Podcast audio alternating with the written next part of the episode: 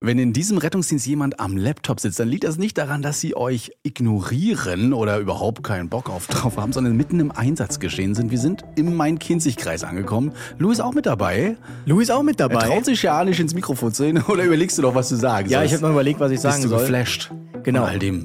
Ja. Wir sind im digitalisiertesten, äh, wahrscheinlich digitalisiertesten Rettungsdienstbereich in Deutschland. Zumindest laut der Umfrage, die wir vor einiger Zeit gemacht und vorgestellt haben.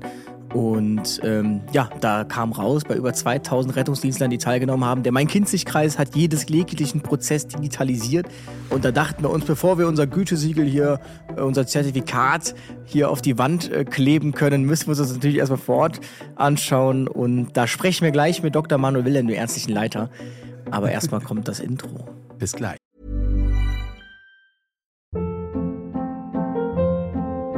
Hold up. What was that? Boring. No flavor. That was as bad as those leftovers you ate all week. Kiki Palmer here, and it's time to say hello to something fresh and guilt-free. Hello Fresh. Jazz up dinner with pecan-crusted chicken or garlic butter shrimp scampi. Now that's music to my mouth. Hello Fresh. Let's get this dinner party started. Discover all the delicious possibilities at hellofresh.com.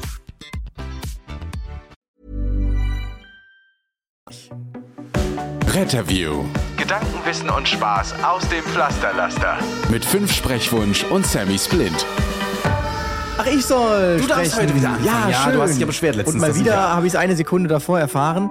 Ja, wir sind im Main-Kinzig-Kreis und äh, freuen uns, dass Herr Manuel Wilhelm, Dr. Manuel Wilhelm, einmal sage ich es, ähm, hier heute uns Rede und Antwort steht. Hallo.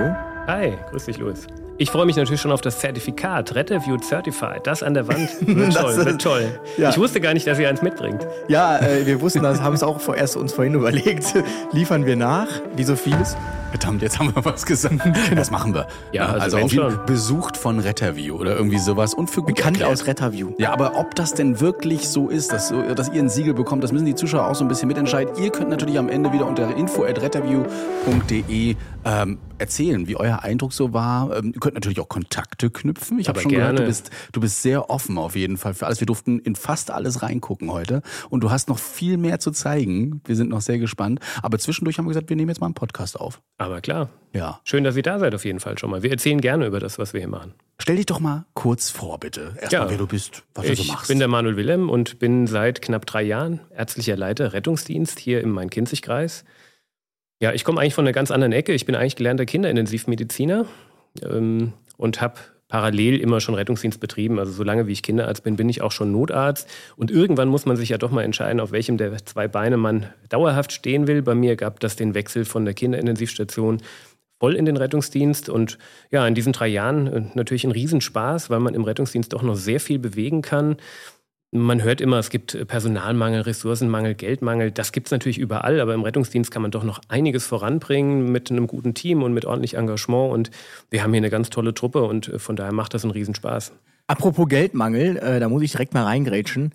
Also man überlegt ja tatsächlich hier bei 40 Rettungswagen, also wo man vielerorts schon sagen würde, ja, aber wir müssen es ja immer, die anderen müssen es ja nur 10 Mal, wir müssen es ja dann 40, 50 Mal. Bei 40 Rettungswagen hier tatsächlich Notfallsono auf den RTW zu packen. Ne? Ja, es ist äh, ja eine super spannende Technik. Ne? Also ich finde, das äh, Sonographiegerät wird ja irgendwann das Stethoskop ersetzen. Es gibt ja erste zentrale Notaufnahmen, wo die Kollegen schon ein Gerät wirklich dauerhaft in der Kitteltasche haben. Es gibt jetzt ein Pilotprojekt, habe ich vorgestern gehört, an mehreren Unis in Deutschland, wo Erstsemesterstudenten der Medizin von Anfang an ein mobiles Sonogerät bekommen, damit sie durch ihr gesamtes Studium durch schon mit dieser Technik vertraut werden. Da ist die logische Schlussfolgerung, so eine Technik brauche ich auch auf den RTWs und zwar nicht nur für den Notarzt, sondern natürlich auch für die normale RTW-Besatzung, sprich den Notfallsanitäter. Und jetzt hast du in, uns, in dem Gespräch über das Sonographiegerät, das ist schon wieder First World äh, Rettungsdienst-Problems hier in Main-Kinzig-Kreis gibt, bezüglich, wir wollen das noch digitalisierter haben, ja, indem man das Ganze mit Schnittstellen verfasst und live mitverfolgen kann im TNA-System, wie die Sonographie so läuft. Und das ist noch nicht möglich, aber bald. Ja, man muss ja immer schon einen Schritt weiter denken. Also natürlich ist so ein Konzept im Rettungsdienst flächendeckend auf 40 RTWs äh, die Sonographie einzusetzen, umzusetzen, ist ja erstmal eine sportliche Herausforderung. Man muss die Leute schulen, man muss die ausbilden, ähm, man muss Indikationen festlegen. Wir haben gerade in der Vorarbeit schon unseren Algorithmensatz komplett neu umgebaut, aufgestellt. An den wichtigen Stellen in unseren SOP steht jetzt so eine kleine Fledermaus an den Möglichkeiten, wo die Sonographie zum Einsatz kommen kann. Das heißt, die Kollegen können dann im SOP entsprechend verfahren, wo das Zeichen ist. Sie machen einen Schall, stellen fest, Volumenmangel, können sie da weiterarbeiten. Das ist aber hier nur der eine Teil. Also ich muss das erstmal überhaupt umsetzen, an den Mann bringen. Muss erstmal drauf kommen, warum eine Fledermaus für. Ah ja, okay. Klar, ja, die ist. Oh. Äh, in der Sono-Welt ist die, ah, die ja, Fledermaus, okay. ne? der Ultraschall, ihr wisst es schon. schon ja. so, oh, auch die Fachgesellschaft hat das schon ja, so im Wappen drin. Ne? Aber finde ich gut, und auf jeden Fall. Das ist aber ja natürlich wirklich nur so akut und mittelfristig. Das heißt, wie kriegen wir die Dinger wirklich auf den RTW? Mittel- und langfristig muss man einfach schon einen Schritt weiter denken. Und wir sind natürlich hier als größte Rettungsdienstbereich mit einem Telenotarztsystem in der luxuriösen Situation, dass wir ja eben auch noch einen ärztlichen Fachmann im Hintergrund haben, der unsere Wagen sowieso betreut und berät. Ja, der guckt auch dreimal am Tag inzwischen auf ein EKG und hilft mit bei der Diagnosestellung. Warum soll der nicht auch bei einem Sono mitschauen mit der ärztlichen Fachexpertise? Mhm natürlich nicht in dem Sinne, so wie es in anderen Bereichen manchmal die Idee ist, dass er quasi von hinten den Kollegen steuert, sondern es geht andersrum. Natürlich soll der qualifizierte Notfallsanitäter oder die Sanitäterin eigenständig schallen können, aber dann gibt es eben auch mal die Befunde oder die Bilder, wo es vielleicht schön ist, wenn einer mit noch ein bisschen mehr Know-how im Hintergrund drüber guckt. Und da ist die Schnittstelle, die Anbindung ans Telenotarztsystem natürlich eine logische Schlussfolgerung. Auch, auch einen anderen Luxus gibt es hier allerdings. Und zwar haben wir das vorhin festgestellt. Und zwar sagtest du, nee, also hier sind einfach viel zu viele ähm, BTMs im Einsatz oder, oder Schmerzmittel im Einsatz. Also ähm, das, wo, wo man sich an anderer Stelle wünschen würde, vielleicht überhaupt mal eins geben zu dürfen. Da kann man hier quasi, man sieht vor lauter Schmerzmitteln äh, den Patienten gar nicht mehr. ähm, das, das Gute ist, in meinem Kinzigkreis muss schon mal niemand Schmerzen haben. Schon mal, schon mal, gar nicht muss er warten, bis der Notarzt kommt. Äh, das Stimmt ist ja glücklich, wenn ich hier verunfallen sollte heute noch. Wunderbar bei uns ist man recht schnellselig. Äh, aber auch da, ne, man, man entwickelt sich ja in solchen Prozessen. Und wir waren einer der ersten Kreise in Deutschland. Wir haben damals sogar meinen Vorgänger ein Rechtsgutachten einholen lassen, wie das ist mit der Sicherheit, auch dem rechtssicheren Umgang mit BTMs. Und mein Vorgänger hat sich entschieden, er setzt es hier um äh, tatsächlich haben wir da natürlich inzwischen viel, viel Erfahrung gesammelt. Und wir sind gestartet damals mit drei Betäubungsmitteln. Also wir hatten ähm, Pyritramid, Fentanyl und Morphin. Und am Anfang wurde zum Beispiel besonders gerne Pyritramid genommen unter der Vorstellung, naja, es macht einfach weniger Nebenwirkungen. Internisten nehmen es ja auch und es passiert nichts. Äh, inzwischen muss man sagen, äh, wir haben eigentlich keine Ausgabe von Pyritramid mehr, weil die Kollegen festgestellt haben, mit Fentanyl kann man viel feiner dosieren. Wenn man es beherrscht, kann man die Analgesie viel besser titrieren, hat eine schnellere Wirkung, hat auch eine suffizientere Wirkung, sodass wir eigentlich kein Pyritramid mehr ausgeben. Und der logische Schritt ist gut, wenn das eh nicht mehr verwendet wird, tun wir das wieder ein klein bisschen verschlanken. Und wir werden jetzt im neuen SOP, äh, werden wir mit Morphin, Fentanyl und Esketamin arbeiten und haben damit eigentlich für jedes denkbare Krankheitsbild die richtige Kombi im Algorithmus hinterlegt. So ein Vorteil schon der Digitalisierung Digitalisierung bei euch? Ihr habt das quasi aus den Datensätzen hervor rausgefunden, und gesagt, ah, guck mal hier, genau, Dippy, wurde schon gar nicht mehr ja, so aufgenommen. Wir screenen das natürlich regelmäßig. Wir screenen auch über die komplette Datenerfassung. Also alle unsere Protokolle mhm. sind schon seit Jahren digital erfasst. Wir können das matchen mit Leitstellendaten, aber auch mit ähm, anderen Sachen, die wir da reinbekommen an Daten. Wir können diese Daten verschneiden und können da natürlich Analysen machen. Ja, und da sieht man natürlich, wo läuft es gut, wo läuft es schlecht. Man sieht eben, dass offenkundig, wir erheben ja einen Schmerzscore verpflichtend vor und äh, nach Beginn einer Analgesie, also spätestens bei Eintreffen in die Klinik. Man kann die Schmerzchorverläufe natürlich monitoren, auch statistisch. Ja, und dann stellt man fest, okay, das klappt gut, aber eben dieses und jenes Medikament klappt besser, hier gibt es vielleicht mehr Nebenwirkungen und dann kann man das anpassen. Also da helfen uns Daten und Digitalisierung natürlich ungemein, das zu steuern. Ich bin also nicht darauf angewiesen zu sagen, ja, ich finde aber Fentanyl ist ganz toll für die Analgesie, also lege ich das jetzt mal auf den Wagen, sondern ich kann belegen, dass das bei uns im Kreis jeden Tag gegeben wird, dass das sicher gegeben wird, ohne Komplikationen und das kann ich in Daten auch klar belegen. Aber vor allem ausschließlich durch Rettungswagen gegeben wird. Also das ist ja durchaus etwas, wo in anderen Rettungsdienstkreisen ohne NEF gar nichts geht. Also da endet es ja meist schon bei Ketanes Dormicum oder Nalbufin, je nachdem. Und hier sind ja wirklich die Notfallsanitäter, die tagtäglich Morphin und äh, Fentanyl geben. Und was ich relativ interessant fand, ich weiß nicht, ob du schon sagen kannst, du hattest zwei Studentinnen hier, die das Ganze. Ja, die haben das im Rahmen einer Bachelorarbeit ausgewertet. Also ich darf jetzt ja noch nicht alle Ergebnisse vermutlich vor Publikation ausplaudern. Interessant war tatsächlich, die haben sehr viele dieser Daten eben nochmal ähm, aufgereitet. Die haben nochmal in alle Einsatzprotokolle händisch nochmal reingeguckt, haben wirklich auch nochmal geschaut, wurde da sauber dokumentiert. Sehr, sehr viel Arbeit, sehr fleißige Mädels. Und die haben festgestellt, dass es beim Rettungsdienstpersonal, also Notfallsanitäter und Rettungsassistenten, äh, bei der Anwendung von Opiaten zu keinen relevanten Nebenwirkungen, Komplikationen gab, zumindest im Untersuchungszeitraum von ein paar Monaten, während es doch einige Notarzteinsätze gab, wo es zu Komplikationen kam. Da kann man natürlich sagen, klar, da waren wahrscheinlich auch die kritischeren Patienten, wenn der Notarzt vielleicht primär schon dabei war. Aber da sind eben auch Fälle aus, aufgefallen, wo Notärzte natürlich sehr viel sportlicher an die Analgesie gegangen sind als die Rettungsdienstkollegen, die sich treu an den Algorithmus gehalten und in kleinen Schritten dosiert haben. Ja, sodass man sagen muss, aus unserer Sicht absolut sicher auch in der Hand von Notfallsanitätern. Zumal die ja auch geschult sind im Umgang mit den möglichen auftretenden Komplikationen. Das okay. ist ja, na, da muss man einfach ein bisschen in die Ausbildung investieren. Es gibt niemand, der auf der Notfallsanitäterseite bei uns Fentanyl spritzt und nicht weiß, dass das auf den Kreislauf gehen kann. Genau, also man kommt hier nicht äh, rein und äh, darf hier gleich ein losspritzen, Nein. Ja, sondern man muss hier geschult sein, abgenommen sein und so genau. weiter. Dann würden ja. sonst einige Ärztliche leider sagen, oh, was macht der da? Das wird ihm nochmal teuer zu stehen kommen. Also du bist da schon hinterher und dein Vorgänger, der das Ganze quasi auch mit aufgebaut hat, dann eben auch die Digitalisierung mit dir erst so richtig gewachsen oder auch schon vorher? Das war schon sehr früh hier im Kreis. Also, dass wir da immer sehr nah dran waren. Also, wir haben auch mit der elektronischen Einsatzdokumentation schon vor vielen Jahren, es ist über zehn Jahre her, also Zettel und Papier ist bei uns relativ früh beiseite gelegt worden. Wir haben von Anfang an mit den elektronischen Lösungen experimentiert. Was das an Tonnen CO2 einspart. Unglaublich, unglaublich. Und natürlich dann die Leute in den Kliniken, die Studenten, die diese Protokolle wieder einscannen mussten. Egal. ja, also da sind wir aber von Anfang an auch mein Vorgänger natürlich schon sehr, sehr früh mit unterwegs gewesen, weil wir einfach auch den Nutzen gesehen haben. Habe ich Daten zum Beispiel auf einem Papierprotokoll, kann ich die nicht auswerten, dann weiß ich vieles einfach gar nicht. Na, wie oft wird Verapamil bei mir im Kreis gegeben? Wie oft vielleicht mit der falschen Indikation? Wir haben aus diesem Grund, Stichwort Verapamil, das letztes Jahr rausgenommen, weil wir in fünf Jahren genau vier dokumentierte Verapamilgaben hatten. Davon waren zwei kontraindiziert und zwei, vorsichtig gesagt, nicht indiziert. Und mit genau dieser Begründung habe ich Verapamil rausgenommen. Ja. Habe ich das auf irgendwelchen Papierprotokollen, kann ich nur spekulieren. Und wenn mir dann zugerufen wird, oh, Verapamil brauche ich aber ganz dringend, weil das ist für die Notfallmedizin unerlässlich, ja, dann muss ich da irgendwie drauf vertrauen. Und, und so kann ich natürlich keine Entscheidung treffen für den Rettungsdienst. Nicht in 2023. Also man müsste, du müsstest ja dann wirklich hingehen, wenn dich das interessiert, dir so einen schönen Ordner rausnehmen, und dann wirklich einfach blättern und gucken, wo wurde dieses Medikament gegeben, wenn man es überhaupt noch erkennen kann, ja. weil in vielen Kreisen ist das ja ein Freifeld, da musst du dann eintragen, was du gegeben hast. Ja, Blättern, Blättern ist gut. Ne? Wir sind der drittgrößte Rettungsdienstbereich in Hessen. Wir haben im letzten Jahr äh, über 90.000 Rettungsdiensteinsätze gehabt. Also es wäre eine lange da Suche. Da braucht man schon äh, eine ganze Mannschaft, die dann da Ordner durchblättert. Äh, das ist einfach gar nicht mehr denkbar. Krass. Ja, in, an den anderen Kreisen muss man sagen, äh, ist das, denke ich, noch sehr gut denkbar und in anderen Städten. Ich meine auch eigentlich, da denkst du, der ein oder andere bayerische Notfallsanitäter kriegt auch gerade solche Ohren, wo er das alles gehört hat.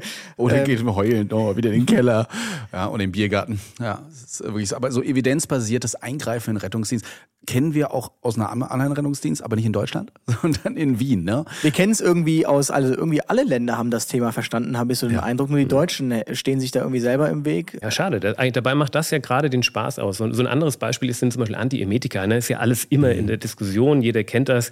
Gebe ich was? Hilft es überhaupt? Fakt ist, jeder weiß, Studien belegen es, Womex hilft nicht bei opiatinduzierter Übelkeit. Ja. Punkt. Da gibt es jede Menge Studien.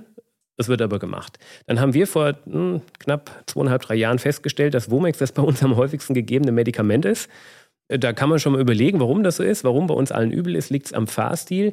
Wie auch immer, wenn man dann eben die Möglichkeit wieder digital hat, sich in die Daten, in die Analyse mal reinzugehen und feststellt, dass aber die Hälfte unserer Womex-Gaben parallel zu Opiaten erfolgt ist, stellt man sich die Frage, warum. Macht doch keinen Sinn. Ja, dementsprechend kann man dann wieder äh, sein eigenes Vorgehen ja anpassen, kann Patienten damit auch mehr helfen. Auch Womex kann Nebenwirkungen haben. Warum spritzen wir es, wenn wir wissen, es wirkt nicht, es hat Nebenwirkungen, dann geben wir es trotz Opiaten. QT-Zeitverlängerung. Ja, ja, definitiv. Ne? Muss nicht unbedingt sein, beim Infarktpatienten auch noch eine QT-Zeitverlängerung ja, da reinzubasteln. Äh, sodass wir jetzt für dieses Jahr eine neue SOP haben, die ganz klar auch Ondansetron vorsieht. Ha! Ja, zack. Die Diskussion die führen Diskussion wir nämlich schon sehr lange.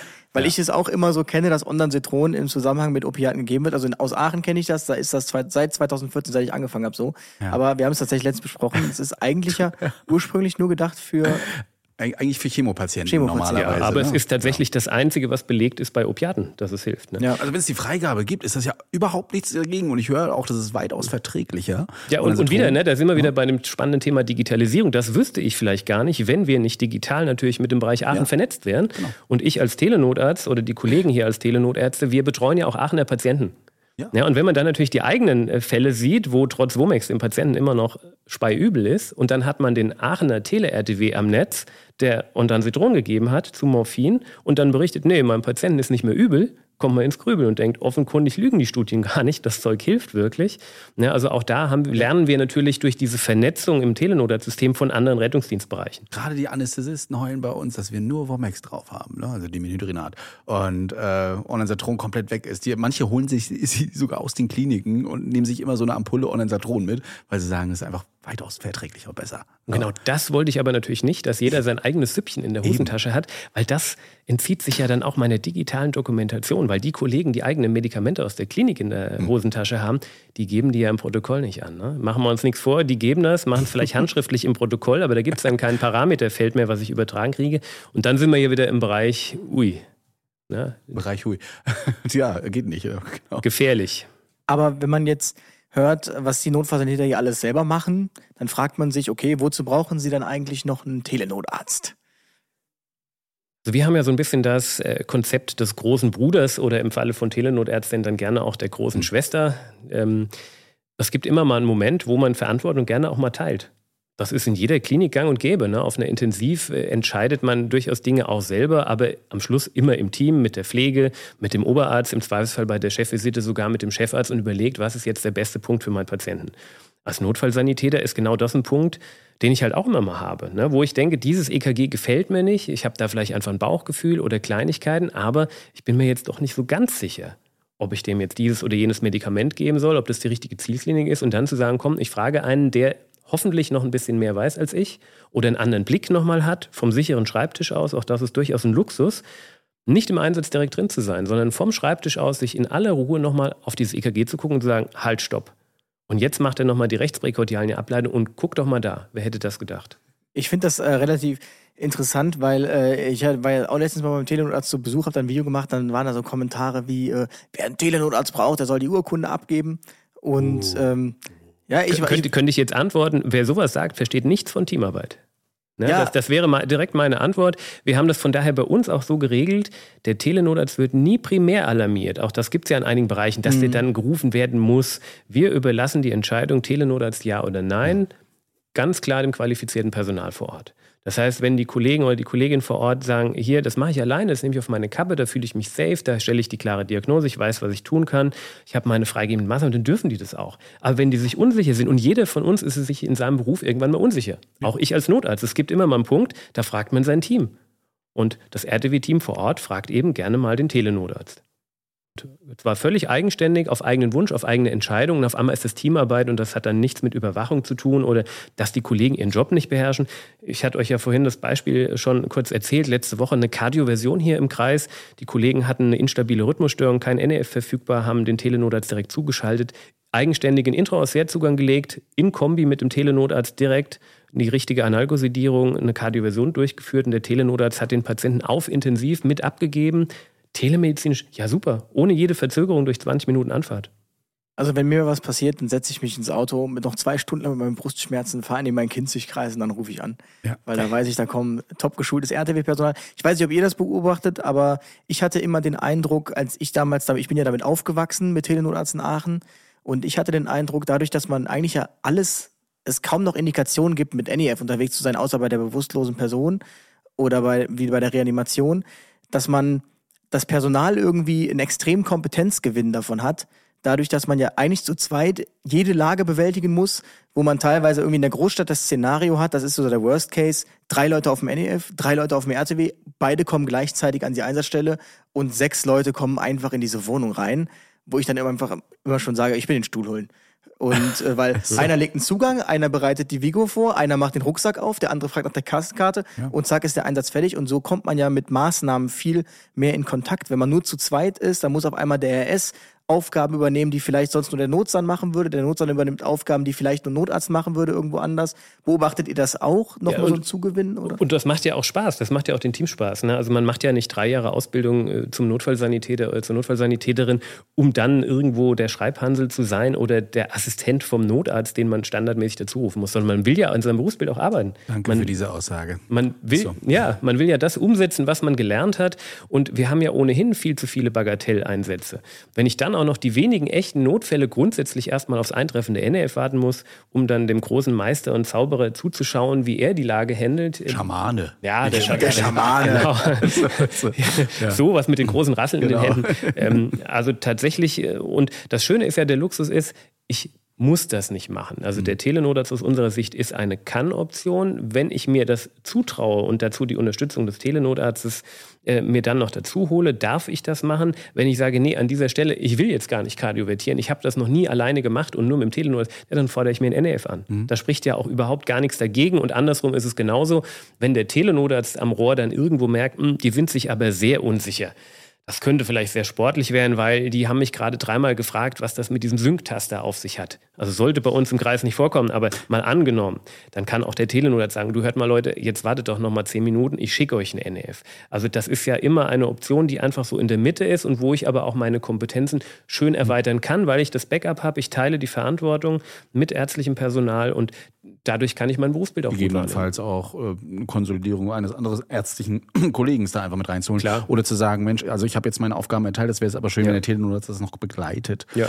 Ne, alles äh, weitere zu Telenotarzt könnt ihr übrigens in Folge 52 bei uns nochmal hören. Da gehen wir nochmal ganz, ganz genau in die Tiefe rein, was der Telenotarzt so alles macht. Mit Marc Felsen, auch genau. ein Verfechter aus Aachen übrigens. Ja, genau, ne? Wir haben ja darüber geredet. Wir waren ja mit da, also eine, auch eine tolle Folge. Und das Ganze hat man hier halt mit unter umgesetzt, ich glaube auch mit dem gleichen System. Ne? also, dass das gleiche ein System, Einsatz genau. da ist, auch die SAAs aufgehen ja, und genau. so gleich, und dass man auch ja. mal mit, mitarbeitet, finde ich auf jeden Fall super und das schult.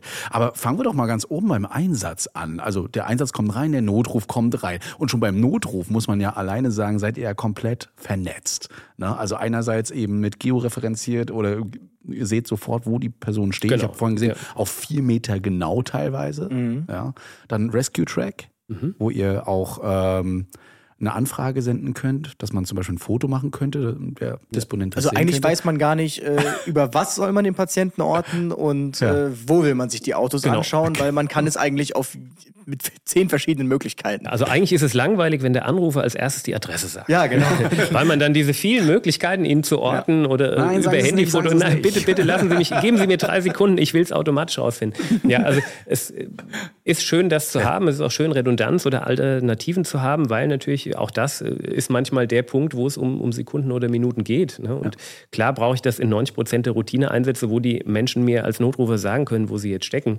Ja, und es ist halt ein freistehendes Einfamilienwohnhaus Nummer 36, ist das überhaupt kein Thema. Aber eben für Notfälle an irgendwelchen Seen, in Waldstücken, auf der Autobahn, mhm. elegant. Und da greifen halt viele Systeme bei uns ineinander. Gerade bei euch hier mit den ganzen Wäldern, Bergen und so weiter, Touristen, die alle herkommen und sich nicht auskennen. Also ich würde auch sagen, ja, keine Ahnung, bin hier irgendwo in meinem Kind, irgendwo in Hessen. Verorten Sie mich mal. Finde ich super, ne, dass man das da auf jeden Fall macht. Und dann geht das ja weiter, wenn man das jetzt mal durchgeht. Ihr habt ein tolles Abfrageschema, das dem Disponenten ja auch mithilft, nicht nur Daten zu erfassen, sondern auch demjenigen am anderen Ende dann ja eine gute Antwort zu geben oder auch eine Anleitung zu geben, je nachdem, was er anklickt. Da fand ich ein schönes Beispiel, vielleicht kannst du das nochmal erzählen, mit dem mit dem Bolusgeschehen, mit der ah, Anleitung. Ja, genau. na klar. Ja, also wir nutzen hier in der Leitstelle auch seit gut zwei Jahren eine strukturierte Notrufabfrage und ähm, ja, haben die entsprechend vorbereitet und geschult. Wir nutzen auch keinen Eigenbau, sondern eine Variante, die in vielen Leitstellen in Deutschland inzwischen im Einsatz ist, die natürlich einmal die Sicherheit für den Patienten erhöht, weil er einfach so abgefragt wird, dass möglichst wenig falsche oder verspätete Diagnosen äh, zum Tragen kommen. Zum anderen schützt es auch unser Leitstellenpersonal, also den Einsatzbearbeiter, der natürlich dann relativ rechtssicher eine Dokumentation hat. Ja, weil Audios werden ja auch nicht zehn Jahre gespeichert und wenn dann hinterher die ganze Familie sich einig ist, dass er in diesem Telefonat nicht nach der Atmung gefragt hat und das ist ein Rechtsfall, wird es sehr, sehr schwierig, das Gegenteil nachzuweisen. Wir nutzen eine strukturierte Abfrage, die eben mit 10, 11, 12 Standardfragen ganz klar die wichtigsten Parameter beim Patienten abfragt, ähnlich wie das ABC, was wir im Rettungsdienst haben und das auch so dokumentiert. Ja. Und wenn da beim Atemweg ein freier Atemweg dokumentiert ist, dann hat er auch nachgefragt. Und da wird es sehr schwierig, auch wenn fünf Leute auf der anderen Seite sagen, nee, das hat er so nicht gesagt, wird es sehr schwierig, auch äh, ohne die Audios das Gegenteil zu belegen. Beispiel in dem Fall ist natürlich, dass wir dann eben nicht nur sauber abfragen und Störungen feststellen, sondern dass wir auch frühzeitig alarmieren und sogar Hilfe leisten können. Sprich, die Kollegen in der Leitstelle können natürlich Anleitung geben für Hilfestellungen. Zum Beispiel eben bei einer Aspiration, vor kurzem erst eben erlebt, dass der klassische Anruf, ne, mein Ehepartner hat sich verschluckt, jetzt hier, der ringt nach Luft, der wird langsam blau, was soll ich machen, was soll ich machen? Und dann zu sagen, gut, natürlich alarmiere ich so schnell wie möglich, strukturierte Abfrage, Atemwegsverlegung, zack, RTW-NF schon mal rausgeschickt, parallel dann aber auch transbleibende Hilfeleitung äh, zu geben und in dem Fall ein heimlich Handgriff, der erfolgreich war, wo dann bei Eintreffen des RTWs der Patient gerade wieder wach ansprechbar und rosig wurde. Ja, einfach weil diese Anleitung gegeben wurde. Und das ist ja viel, viel sinnvoller als, ja, Rettungswagen kommt. Ja, aber so wird es leider gelebt meistens. Ne? Entweder es gibt eine Telefonreanimation oder eben, ja, die ich Kollegen. Ich sagen, so Telefonreanimation ist ja so das Einzige, was man so kennt, woran sich alle aufhängen, so, oh mein Gott. Aber insbesondere, wenn man sich damit ProQA ja so ein bisschen auseinandersetzt, es gibt ja, das ist ja aber auch in diesem Algorithmus, es gibt ja zu allem kann man erste Hilfestellungen oder Maßnahmen anbieten. Schon das fängt bei der Schnittverletzung an mit Arm hoch, draufdrücken und solchen Geschichten. Also das, es ist ja so viel möglich. Und deshalb verstehe ich auch nicht, warum man sich an vielen Stellen auch immer noch gegen so eine strukturierte ja. Abfrage wehrt und eher so auf dieses, wir machen die freie. Ich ja, weiß ich, nicht, ob das ich, ich bin ja, Ich bin ja ein bisschen älter, äh, natürlich. ich bin ja ein bisschen älter als ihr beiden. Äh, von daher, ich kann mich noch an meine Anfangszeit als Notarzt erinnern. Äh, ich hatte auch keine Lust auf Sampler. Das fand ich ja, so einen neumodischen Schnittgang. Und dann noch dieses ABCDE-Schema. Ne? Mhm. Ich war Notarzt, frisch gebacken vom Notarztkurs, fünf Jahre Studium. Und jetzt kommt einer und will mir erzählen, dass ich beim Atemweg anfange. Also solche Widerstände gibt es immer. Ja, heutzutage mit 20 Jahren Notarzterfahrung auf dem Buckel äh, würde ich nie aufs ABC vergessen, weil das sind ja auch Sachen, die mir helfen, im Stress und äh, nicht zu übersehen. Die sind längst etabliert und ähnlich ist es mit einer strukturierten Abfrage in der Leitstelle auch. Natürlich am Anfang, ne, wenn man 20 Jahre telefoniert an einem Notruf, hat man viel Erfahrung. Und trotzdem passieren dann diese Fälle, wo man mal was vergisst. Und ich finde das immer schön, wenn die Kollegen ankommen. Das heißt jetzt aber X ABCDE, aber, aber es hat ja gefruchtet. Ne? Ja. Also sie sind da und es wird gelebt. In den Schulen auch, Notfallsanitäter und so weiter, die leben das. Ne? Also Sampler, es gibt noch OPQRS für den Schmerz ne? und so weiter. Also Gut, so ich finde zwar, man hat es mittlerweile mit Buchstaben, äh, auch da ist man völlig in alle Richtungen am Eskalieren. Ja.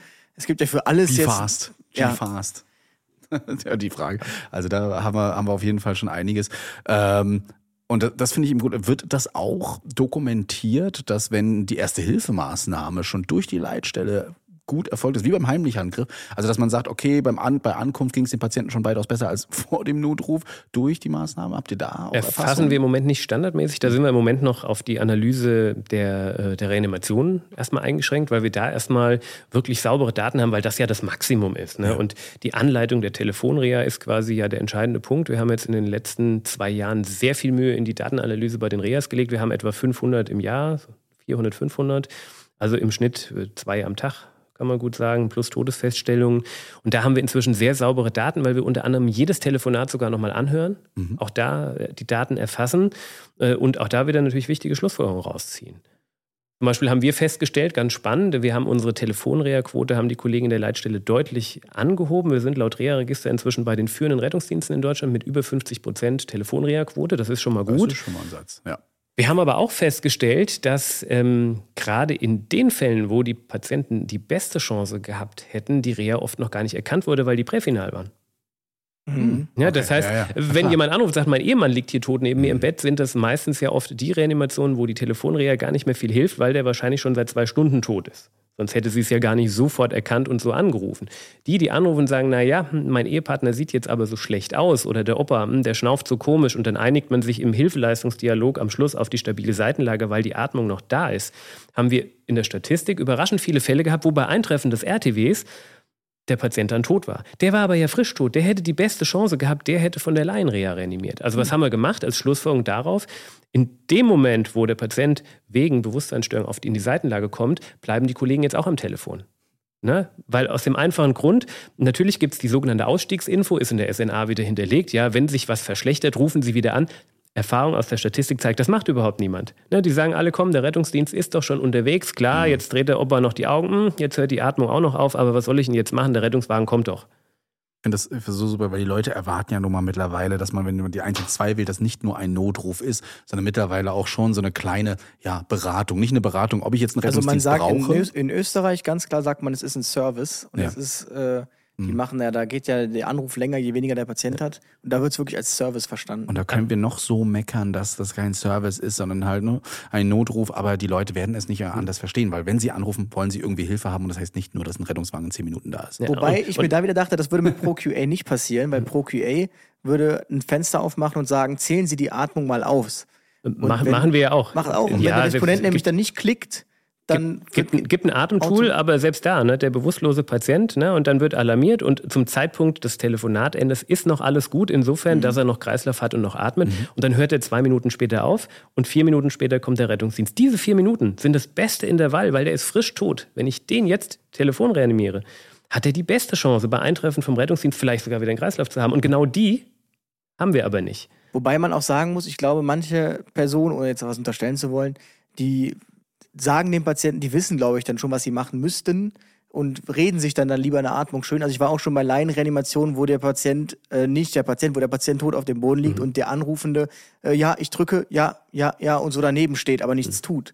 Also da äh, gibt es die verschiedensten Phänomene. Haben wir sehr fleißig geschult. Die Kollegen wissen genau, wann sie im Tonfall umschwenken von freundlich zu nett und okay. bestimmt zu sehr direktiv. Also es gibt Kollegen, die dann wirklich auch in einem bestimmten Moment dann einfach mal laut werden. Ja, aber der 25er, der sagt ja, hier liegt einer, ich glaube nicht, dass der noch atmet, aber ich will jetzt nicht wirklich. Also auch das ist letzten Endes eine Schulungssache. Mhm. Man kann fast jeden irgendwann bringen, wenn er nicht körperlich eingeschränkt ist, dazu eine Reanimation einzuleiten. Im Fall kommst du halt mit Gesetzen und sagst, also sie müssen da jetzt helfen, sie können nicht daneben stehen. Ja, Aber was man hier schon stark raushört, also es wird ja auch extrem viel geschult. Also scheinbar auch über die 30 Stunden hinaus. Ja, also Leitstellenkollegen und Kolleginnen haben ja ohnehin in Hessen sehr viel mehr Pflichtstunden. Äh, und das läuft hier ohnehin nicht als Fortbildung, sondern das sind Einzelcoachings, weil wir quasi alle Telefonate anhören und bei Bedarf ein Einzelcoaching mit Telefonat machen. Im Rettungsdienst, fürs Rettungsdienstfachpersonal haben wir aber auch über die gesetzliche Vorgabe hinaus Pflichtstunden.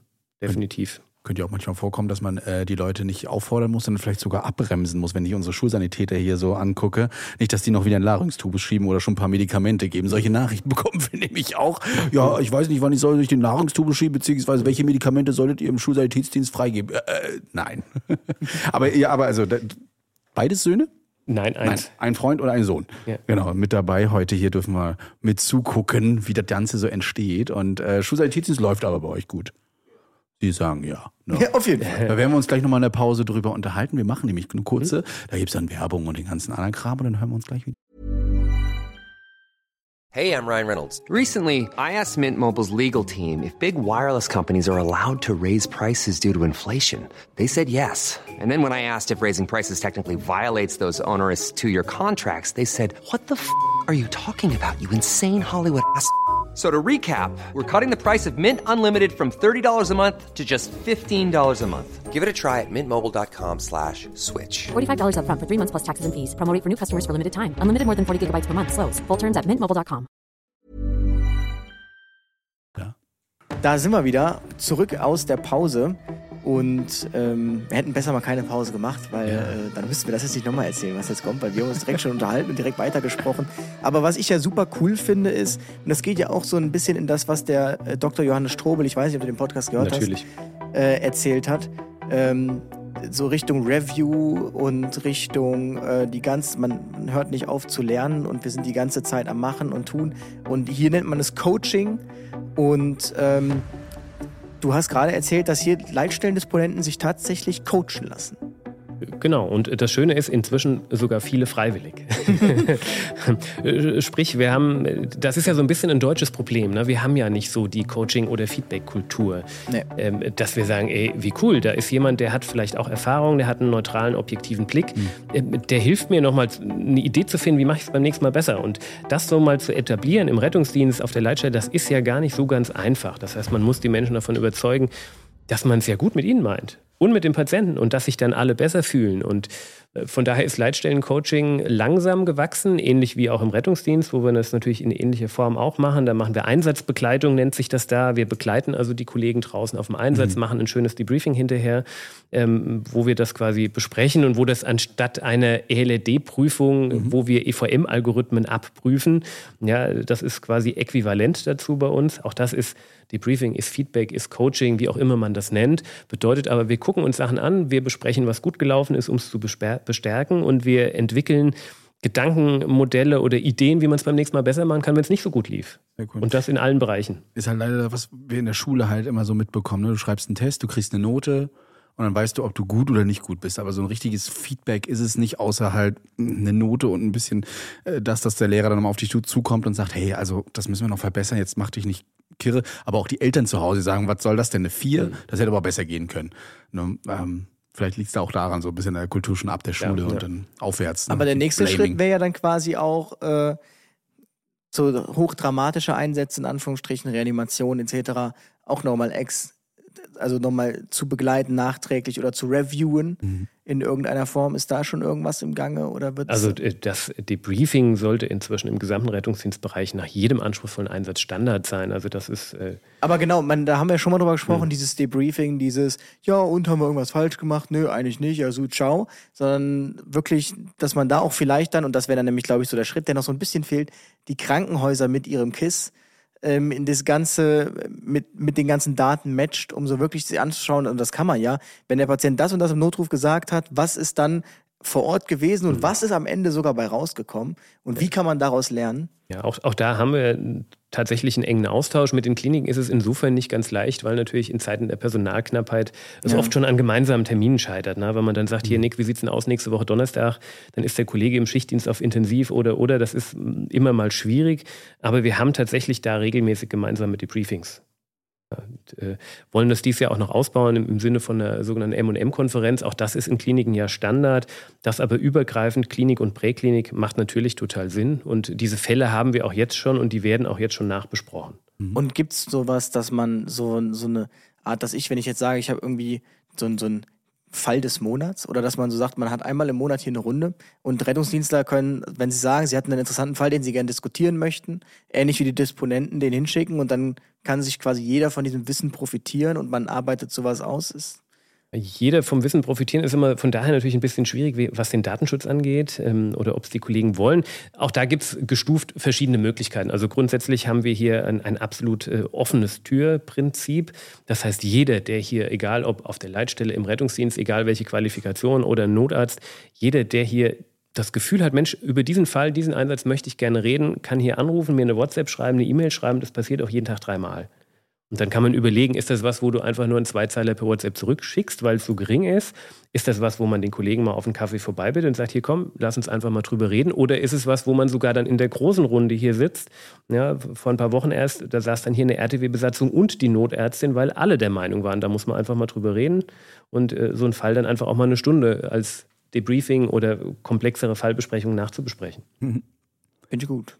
Gehen wir mal noch äh, zum Anfang des Einsatzes. Ne? Alarmierung geht bei mir zum Beispiel nur über den Melder und der RTW bekommt, wenn man mal Glück hat mit dem Funk, auch mal aufs Tablet. Oder aufs Tablet sage ich schon auf. Wir haben ja nur, nur ein Navi. Wir haben ja kein Tablet bei uns, ja. Bei uns kommt es bestenfalls auf den Digitalfunk und der Melder geht, wobei man da Pech haben kann, dass wenn gerade zu viel alarmiert wird, auch dieses System versagt und man bekommt es nur auf dem Funkhörer. Ja, ja, Karneval Oh. regelmäßig der Fall. ja. Funktechnik zu alt. Aber hier ist, kann man den Alarm ja quasi gar nicht. Also an äh, Redundanz nicht Äh, zu übertreffen. Es, es mangelt nicht sagen. an Redundanz. ich sagen, man Ja, ist auf der Toilette, egal wohin man guckt, auf dem Klopapier erscheint plötzlich Einsatz, Einsatz, alles blinkt. Die Spülung geht Genau. raus. Ja, manchmal schon so ein bisschen anstrengend, was die Alarmierung angeht. Auf der anderen Seite, Redundanz hat sich da schon auch häufiger mal bewährt. Andersrum, äh, mein Melder ging nicht auf, ist bei uns jetzt keine wirklich äh, glaubwürdige Ausrede, weil dann die nächste Frage ist ja, und auf dem Handy kam nichts an und dein Tablet hat auch nicht geblinkt und der Kollege, bei dem hat auch alles. Also, das ist schon schwierig, das kommt mal vor, aber Redundanz hat sich da schon bewährt. Ja, auf jeden Fall. Also du meldest ja, bei euch ist es ja so, dass du dich auf dem Tablet ja mit anmeldest mit deinem RTW, mit deinem Kollegen, dann Sogar mit dem Namen, Einsatz- ah, mit dem Namen. Du Ja. siehst also wirklich alles äh, drauf. Äh, ihr kriegt sogar noch eine SMS, also neben der App oder neben dem, der Website oder sowas, kriegt ihr noch sogar noch SMS. Also da kann man eigentlich gar nichts mehr verkehrt machen. Ne? Da muss ja wirklich so viel ausfallen, damit dann nichts mehr kommt. Kommt denn auch noch ein gutes altes Alarmfax? nein, nein. Nein. Gibt's auch nicht mehr. Also Leider nein, ja. Abgeschworen neben Papier. Ja, warum auch nicht schlecht. Georeferenziert alarmiert ihr auch? Hm? Ja, klar, Rescue Track ist ja mit dabei, da kann man das auf jeden Fall äh, machen. Und dann geht es los. Das heißt, ähm, mit Pulsation habt ihr ja mit drauf, wird der Einsatz dokumentiert. Ihr seid verbunden mit den Geräten. Alle Geräte sind verbunden Ja. können da mitmachen und dann eben das TNA-System. Genau. Und ähm, die Einsätze, ne, wir spielen den Einsatz durch, der ist jetzt durchgespielt und so weiter. Habt ihr Ivena dafür, könnt eine Bettenabfrage machen oder macht das die Leitstelle auch?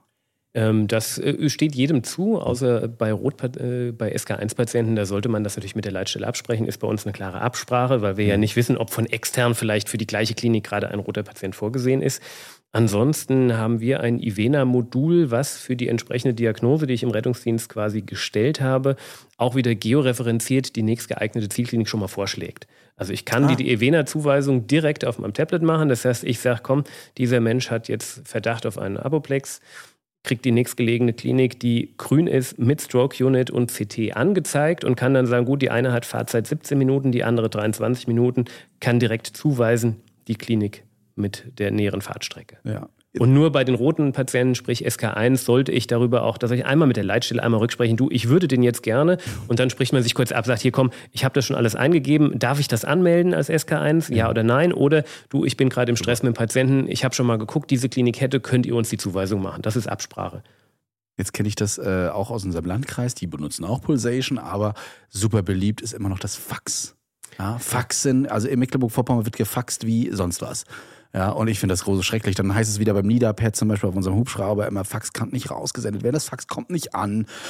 Faxt ihr noch ich da Papier? Ein ich suche das Papier bei euch. Faxfeind. Ah. Ja, da habe ich mir hier einen, einen, äh, einen Ruf quer durchs Rhein-Main-Gebiet äh, verschafft. Oh, weil natürlich, ja, weil es ist einfach 2023 ne? und äh, wir reden immer noch über Faxe. Natürlich war die erste Frage schon in der Projektgruppe, wo wir hier unsere vier Kliniken auch beteiligt haben, könnt ihr denn danach wieder faxen? Und ich habe erstmal gelogen, habe gesagt, nö.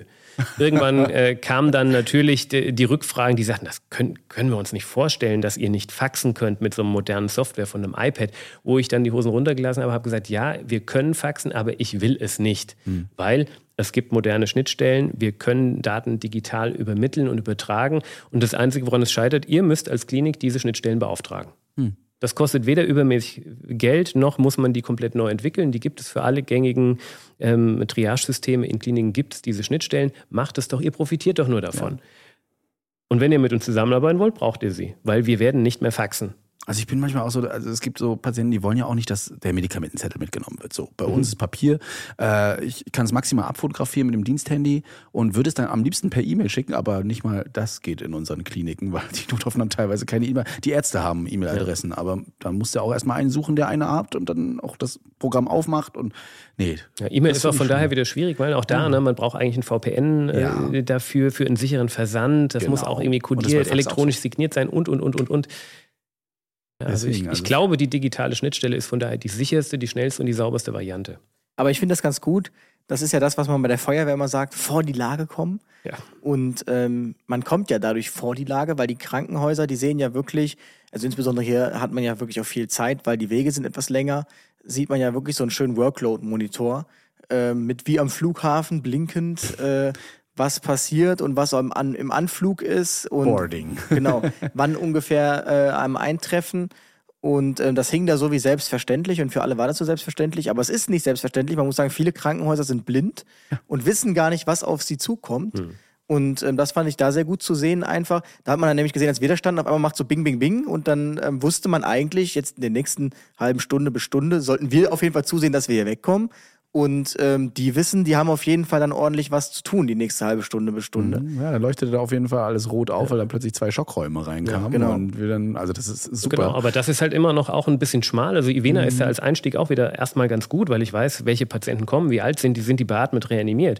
Aber mir fehlen natürlich trotzdem noch auf beiden Seiten wichtige Infos.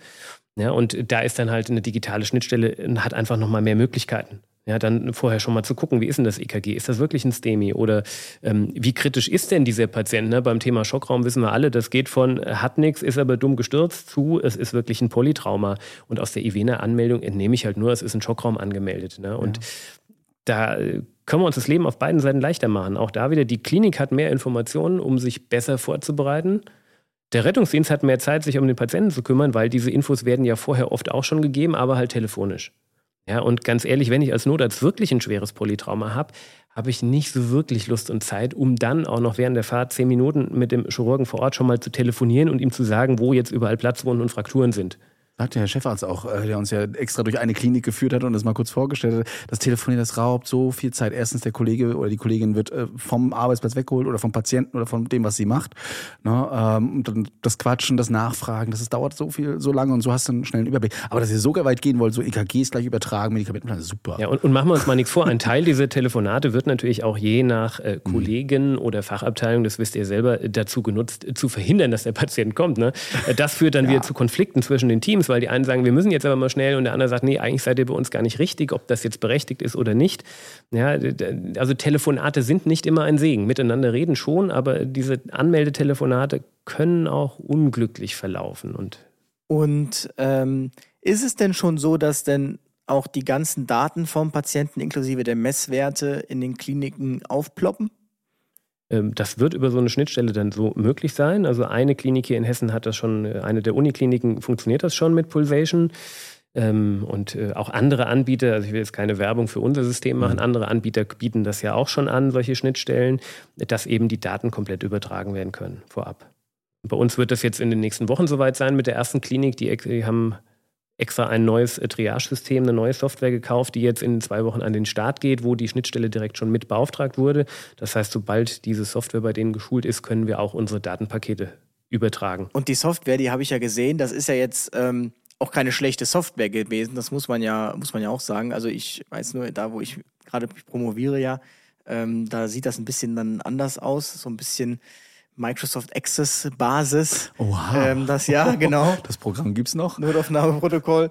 Mhm. Und ähm, ich äh, fand das verwunderlich, dass sie da wirklich gesagt haben, ja, wir beschaffen jetzt dann einfach eine neue Software an, damit wir das äh, da besser vernetzt sind. Also da war ich überrascht, dass diese Offenheit von den Krankenhäusern aus äh, besteht. Ja, ich will jetzt nicht spotten. Äh, würden wir immer noch Faxe schicken, wäre der Druck nicht so groß gewesen. Also man hat es als ärztliche Leitung scheinbar auch selber in der Hand, das so ein bisschen äh, zu steuern. Äh, zumindest kann man die wichtigen Impulse geben. Ne? Ja. Gab es Hürden, das Ganze hier mit zu etablieren? Gerade so Schnittstellen ist ja das eine schon mal. Ne? Die IT-Abteilung, die da mitmachen muss. Ihr habt äh, mittlerweile so eine eigene IT-Abteilung schon allein für die Leitstelle und auch für dieses ganze System. Und die Daten, die hier ankommen, sind ja enorm. Wie handelt ihr das Ganze? Ja, also klar, da gibt es verschiedene Baustellen, die man bei so einem Thema natürlich immer, immer dran hat. Ne? Also ich glaube, was der wichtigste Punkt ist, dass man den, den Leuten immer den, den Sinn und den Nutzen von Digitalisierung einfach nahe bringt. Ne? Das jetzt eben das Beispiel zum Beispiel mit der Klinik, dass man natürlich dem Chef einer ZNA durchaus sagen kann, du kannst dir da gerne drei Schwestern mit einem Tablet in der Hand hinstellen, die bei jedem RTW, der kommt, erstmal nach dem letzten Blutdruck, dem letzten Zucker und den Krankentassendaten fragt.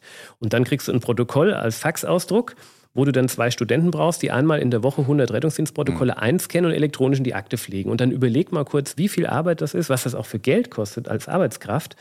Und das hilft doch überhaupt niemand. Schon mal gar nicht dem Patienten, weil der kommt ja ganz am Schluss dann unter diesen Aspekten. Und wenn man das eben äh, den, den Leuten irgendwie klar macht, wo da der Nutzen für sie ist, ne, dann klappt das viel besser.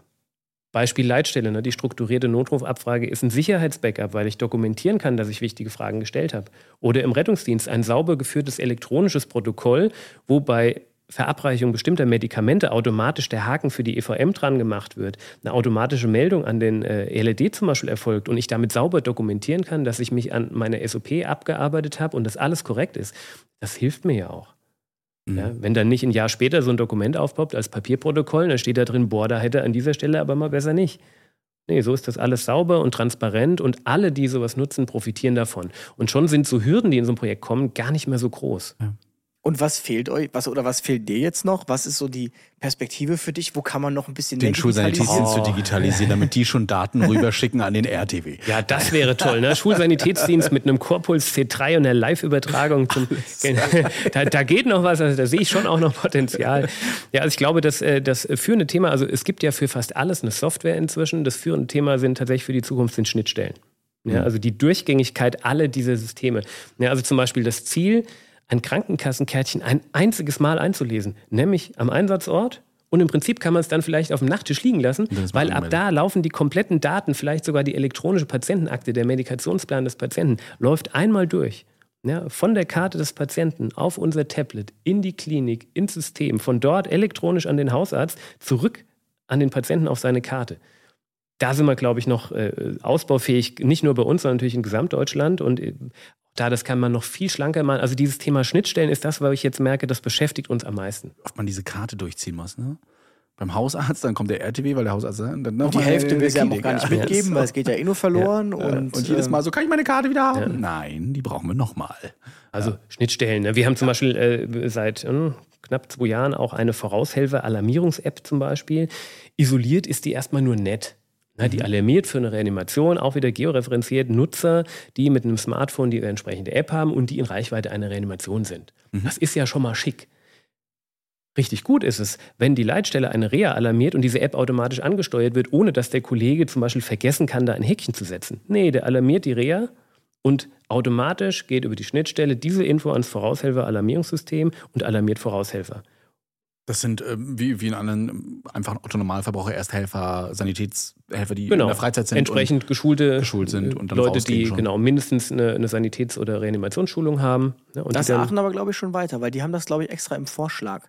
Da steht dann im Vorschlag RTW NEF und dann äh, Core Helper 1, Core Helper 2. wir haben aktuell das gleiche System. Ja, also möglich ist es ja scheinbar. Genau, also das, das funktioniert ähm, und wird bei uns automatisch bei den entsprechenden Reanimationsstichworten einfach mit alarmiert. Nachteile. Einen habe ich vorhin schon in der Leitstelle gehört, äh, bei der Nora-App Mhm. nämlich, und da jetzt, jetzt, jetzt wird's politisch, da haben nämlich unsere, unsere Klimakleber äh, das bei euch schon mal ganz gut ausgenutzt, wohl äh, dort einfach Fake-Notrufe abzusetzen, um das System zu stören oder zu nerven. Ja, Das ist so ein Nachteil, ne? diese Anonymität teilweise auch. Ne? Ja, aber das kommt noch vor. K- Querschläger gibt es immer, da darf man sich aber nicht Genau. Was zu sehr von abbringen lassen. Das wird ja immer, der, der Pessimist wird auch sagen, wenn das ganze System ausfällt, habt ihr Pläne? Also Darf man natürlich. überhaupt reden? Äh, ja, klar. Äh, Ausfall, wir sind ja kritische Infrastruktur, egal ob Leitstelle oder Rettungsdienst, da gibt es immer ähm, Reserven, Redundanzen. Also zum Beispiel jetzt auf den neuen, auf der elektronischen Einsatzdokumentation ist es schon mal deshalb ganz einfach, weil auch wenn das komplette Leitstellensystem versagen würde, ich natürlich trotzdem auf meinem Tablet völlig ohne WLAN einfach erstmal dokumentieren kann und ich kann auch zwei Tage später meinen dokumentierten Einsatz noch mit Leitstellendaten wieder matchen und zusammenführen. Okay. Ja, wenn wirklich mein Tablet runterfällt, kann ich theoretisch zum Mediamarkt fahren, mir ein neues iPad kaufen und äh, kann die App installieren und kann wieder loslegen. Also das sind ja für den Rettungsdienst jetzt erstmal Redundanzen. Mit Alarm zum Mediamarkt. Guten Tag, Ja, ich äh, wir, hatten, ein iPad. wir hatten ja lange tatsächlich vorher überlegt, ne, zum Beispiel jetzt für die, äh, für die iPads, welches Redundanzsystem legen wir jetzt auf jeden RTW doch nochmal zehn Papierprotokolle. Aber ehrlich gesagt, warum? Das Schlimmste, was passieren kann, ist, dass keine Einsatzdaten auf dem Tablet ankommen. Ich kann aber händisch einen Einsatz völlig ohne jedes Mobilnetz oder WLAN kann ich einen Einsatz händisch anlegen, kann den füttern mit Daten und kann ihn, wenn ich irgendwann mal wieder Mobilfunk oder WLAN habe, kann ich diesen Einsatz matchen und abschließen. Also da braucht es zum Beispiel schon mal kein Papier. In der Leitstelle gibt es natürlich äh, die übliche, da äh, können wir jetzt nicht ausführlich Ja. drüber reden, äh, Backup-Struktur Ja, von verschiedenen getrennten Serverräumen ähm, zum Hochfahren bis hin natürlich zur Papiervariante, dass unsere Leitstelle also natürlich jederzeit personell aufstocken und äh, im Zweifelsfall auch über Papier und händisch Einsätze annehmen und weiterleiten kann. Also das gibt es natürlich auch. Und hier spart man sich durch Digitalisierung auch Personal, nämlich am Hubschrauberlandeplatz. Das macht Der, der, der Hubschrauberlandeplatz, ja, der kann ferngesteuert werden hier über unsere Leitstelle. Na klar, warum sollten wir nicht das auch noch digitalisieren? Aber sowohl Licht als auch. Löschwasser. Der- Da war ja, ich der- wirklich beeindruckt. Also für alle, die nicht wissen, normalerweise ist es so, wenn ein Hubschrauber landet, muss da eine Person stehen, Brandschutz und so weiter für das Löschsystem. Das muss dann ausgelöst werden, falls irgendwas schief läuft. ja, Im schlimmsten Fall. Bei euch macht man das einfach hier auf Knopfdruck. Also wenn man, äh, die Leitstelle kann das Licht tatsächlich elektronisch über eine Standleitung an- und ausschalten, hat auch den Landeplatz tatsächlich in Sicht. Wäre auch tatsächlich lächerlich. Im Prinzip kann man hier aus dem Fenster gucken und sieht den Hubschrauber runtergucken. Ähm, Okay. über eine Kamera ist es natürlich bei Schlechtwetter noch etwas eleganter, weil man dann wirklich den Landeplatz direkt im Auge hat. Ja, Aber zum, zum? Lichtschalter drücken muss da nicht zwingend einer hinfahren. Also die Leitung gelegt dafür. Und was habt ihr für Prozesse digitalisiert, die jetzt nicht akut den Einsatz betreffen? Ihr hattet euch eine ganz lange Liste gemacht. Äh, Hast du direkt zum Einstieg gesagt? Äh, Ja, also Digitalisierung hilft uns ja an ganz vielen Punkten. Also angefangen zum Beispiel Corona war natürlich das Thema Außenfortbildung. Ne? Außenfortbildung ist das A und O im Rettungsdienst. Äh, Wenn wir uns nicht weiterentwickeln, können wir unsere Qualität nicht verbessern. Und durch Corona bedingt, das war ja in dem Fall wie ein Brandbeschleuniger natürlich für E-Learning. Und wir haben äh, dieses E-Learning in den Corona-Zeiten blitzschnell etabliert. Wir haben also eine der gängigen E-Learning-Plattformen äh, hier äh, Zugänge gekauft für unsere Mitarbeiter, haben auch recht früh Schulungen gemacht, unsere Praxisanleiter. Wir haben eine Riesentruppe an Praxisanleitern, Ausbildungsleitern, die einfach super engagiert sind, die sofort gesagt haben, hey, da spiele ich mit rum, da mache ich was rein. Ähm, und wir haben das nach Corona einfach beibehalten. Nicht um äh, Simulationstrainings mhm. oder praktisches Teaching irgendwo zu ersetzen, aber das ist eine sinnvolle Ergänzung. Einfaches Beispiel zum Beispiel, wir haben eine zentrale Rettungsdienstfortbildung, die gibt es schon von meinem Vorgänger, die gibt es seit über zehn Jahren. Einmal im Quartal treffen sich alle in einem äh, großen Saal und dann macht man zwei Stunden gemeinsame Fortbildung, egal Notarzt, Rettungssanitäter, Notfallsanitäterin. Ähm, während Corona ging das nicht mehr. Weil ja. natürlich 200 Leute hier in den großen Barbarossa-Saal im Main-Kinzig-Kreis äh, war während Corona out. Also haben wir überlegt, wie wir das hinkriegen. Und wir haben ein tolles Hybridformat entwickelt, was wir heute noch nutzen einfach weil sie es bewährt hat. Wir machen das jetzt so, im Regelfall kommen so 20, 30, vielleicht auch mal 40 Menschen, die in Präsenz, die sagen, hier, das höre ich mir heute Abend mal an, da will ich mal auch auf ein, ja, auf ein Kaltgetränk, da gehen wir mal hin, da plaudern wir ein bisschen, dann gibt es einen Livestream über WebEx wo 80 bis 100 ähm, Rettungsdienstler von daheim, die sagen, hier komm, ich trinke gerne was Kaltes, aber ich hätte gerne was mit Alkohol, das mache ich lieber daheim auf der Couch oder auf der Hollywood-Schaukel. die können im Livestream zuschauen. Und für alle die, die früher immer gesagt haben, ah, so ein Mist, ist schon das dritte Mal dieses Jahr, ich habe schon wieder Urlaub oder Nachtdienst etc., gibt es eine Aufzeichnung, die man über unser E-Learning-Portal die nächsten drei Monate noch sich in aller Ruhe zum Zeitpunkt seiner Wahl angucken kann. Ja, also dass zum Beispiel auch da ne, durch Corona bedingt E-Learning-Format einfach bei uns einen ganz großen Stellenwert hat. Geräteeinweisung braucht doch keiner mehr jetzt irgendwie hier in einem, in einem Flächenlandkreis 50 Kilometer fahren, um eine 10 Minuten Geräteeinweisung zu bekommen. Kann man doch online machen.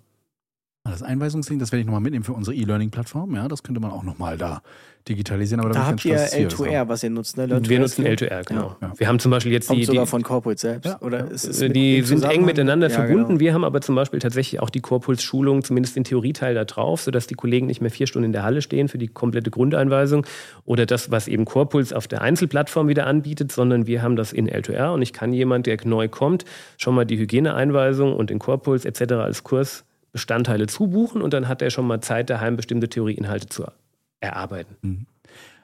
Wie sieht es mit deinen anderen ärztlichen KollegInnen aus, also ärztlichen Leiterkollegen? Trifft das alles immer so auf Zustimmung, was du hier zusammen mit deinen anderen Kollegen aufbaust oder hast du da auch viel Kritik? Nee, also wir sind hier ja eine kleine Truppe, wir sind hier ja. wirklich ein, ein, sehr, sehr gutes Team. Wir verstehen uns auch sehr eng hier mit dem Nachbarsachgebiet, ja. Äh, mit der ich Leitstelle. Eher so von den Außenstehenden äh, Ach so, Leiter. vielleicht auch Richtung Bayern. Aus Bayern vielleicht, ja, ja, aber auch aus anderen Wundes Thema. Ja, uh. Spaß beiseite. Also hier in Hessen sind wir mhm. LED-seitig natürlich äh, sehr gut gut vernetzt. Traditionell ähm, gibt es hier seit fast 20 Jahren so eine Art ja, Selbsthilfegruppe für hessische LEDs. Wir, wir treffen uns äh, alle zwei Monate virtuell oder auch in Präsenz, wo wir uns austauschen, wo wir Themen abstimmen, wo wir auch so ein bisschen voneinander lernen und äh, wo das schon natürlich spannend ist, weil es da äh, durchaus auch ja, Generationenunterschiede gibt. Ne? Also wir haben natürlich LEDs, die inzwischen ja, sagen wir es wie ist, jenseits der 60 sind. Interessanterweise gibt es da auch wieder welche, die trotzdem sehr modern, sehr digital zum Beispiel unterwegs sind, während es Jüngere gibt, die sagen, ich brauche das gar nicht. Andersrum gibt es aber auch. Ist aber in dieser Form der Selbsthilfegruppe, man tauscht sich aus und kann dann für sich mitnehmen, was brauche ich denn für meinen Kreis oder was setze ich denn da um, ist das natürlich trotzdem mhm. super spannend. Ja? Also Beispiel zum Beispiel, wir haben ja hier dieses Hebammen vor Ort Projekt in Hessen äh, gestartet als Pilotprojekt. Die Nachbarkreise haben das irgendwann gehört, erstmal von den Hebammen, haben gesagt, hier, stell das mal hier in unsere Runde vor. Dann habe ich das äh, da einfach mal präsentiert. Inzwischen gibt es mindestens drei weitere Kreise hier in Hessen, die dieses Hebammen vor Ort Projekt gleichermaßen umgesetzt haben. Die haben von uns Projektunterlagen bekommen und so ist der Austausch mit den hessischen LEDs eigentlich ziemlich gut und wir lernen da voneinander, auch wenn man nicht immer mit allem übereinstimmt, natürlich, was die Nachbarkreise so machen. Wo wir, wir dann wieder beim Föderalismus bzw. Kommunalismus sind. Jeder macht es dann doch irgendwie ein bisschen anders, ein bisschen besser, ja. äh, ein bisschen eigener. Und äh, scheinbar ist das, obwohl man in Hessen ja eigentlich sehr hinterher ist, sehr viel einheitlich zu machen. Also ihr habt ja komplett einheitliche ähm, Alarmierungsstichwörter. Ja, also Ziel ist es schon, in Hessen auch zu vereinheitlichen. Und ähm, das wird ganz gut eigentlich äh, angestoßen oder moderiert hier bei uns vom Ministerium. Also was wir glaube ich, in Hessen nicht wollen, weder die LEDs noch die politische Seite, dass wir wirklich ja, one size fits all, also eins für alle und das muss dann von Kassel bis Darmstadt so umgesetzt ja. werden. Das will, glaube ich, niemand, weil es natürlich immer so ein bisschen spezifische Besonderheiten gibt. Ne? Wir sind halt doch ein anderer Landkreis äh, in der Fläche als jetzt die Stadt Frankfurt. Man kann uns nicht in allen Aspekten miteinander vergleichen. Und da macht es auch Sinn, mal unterschiedliche Dinge zu machen. Aber einen Grundstandard reinzubringen, ist trotzdem auch sinnvoll. Also da irgendwie so ein Mittelweg. Ja, also ich glaube, die Bundesländer, wo von Norden bis Süden auf 300 Quadratkilometern exakt alles gleich läuft, ist nicht sinnvoll.